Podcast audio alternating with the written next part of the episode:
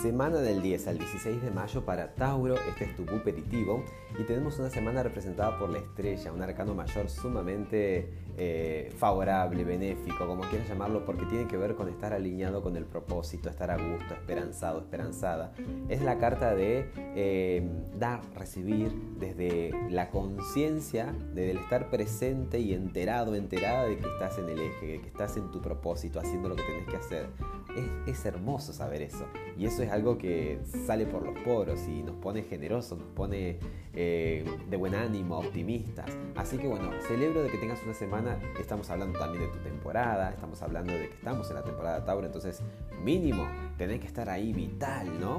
Entonces vamos bien, eh, probablemente a lo mejor este, tengas algún resultado de algo que venías esperando. La estrella es la carta de los sueños, de la esperanza, como te decía, entonces también puede que concretes o que te acerques muy, muy, muy cerquita al punto de tener ese, esa, esa señal o esa, esa motivación suficiente para decir, ay, es por acá. Así que bonita semana, totalmente optimista. El consejo te lo da el 4 de oros, que te invita a que compartas, a que no te apegues, a que, em, a ver, que, a que cedas, a que, te a que te permitas ir más allá, por supuesto. Eh, son por ahí, uno ve, es como que son dos energías antagónicas. La estrella te dice, mira, tenés fe, tenés confianza y el 4 de oros está ahí como muy el personaje aferrado a su tesoro, así como que tuviera miedo de, que perderlo. Y es todo lo contrario, ¿no?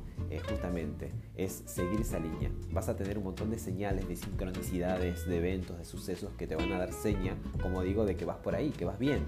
Entonces justamente el 4 de oros dice compartí tu tesoro.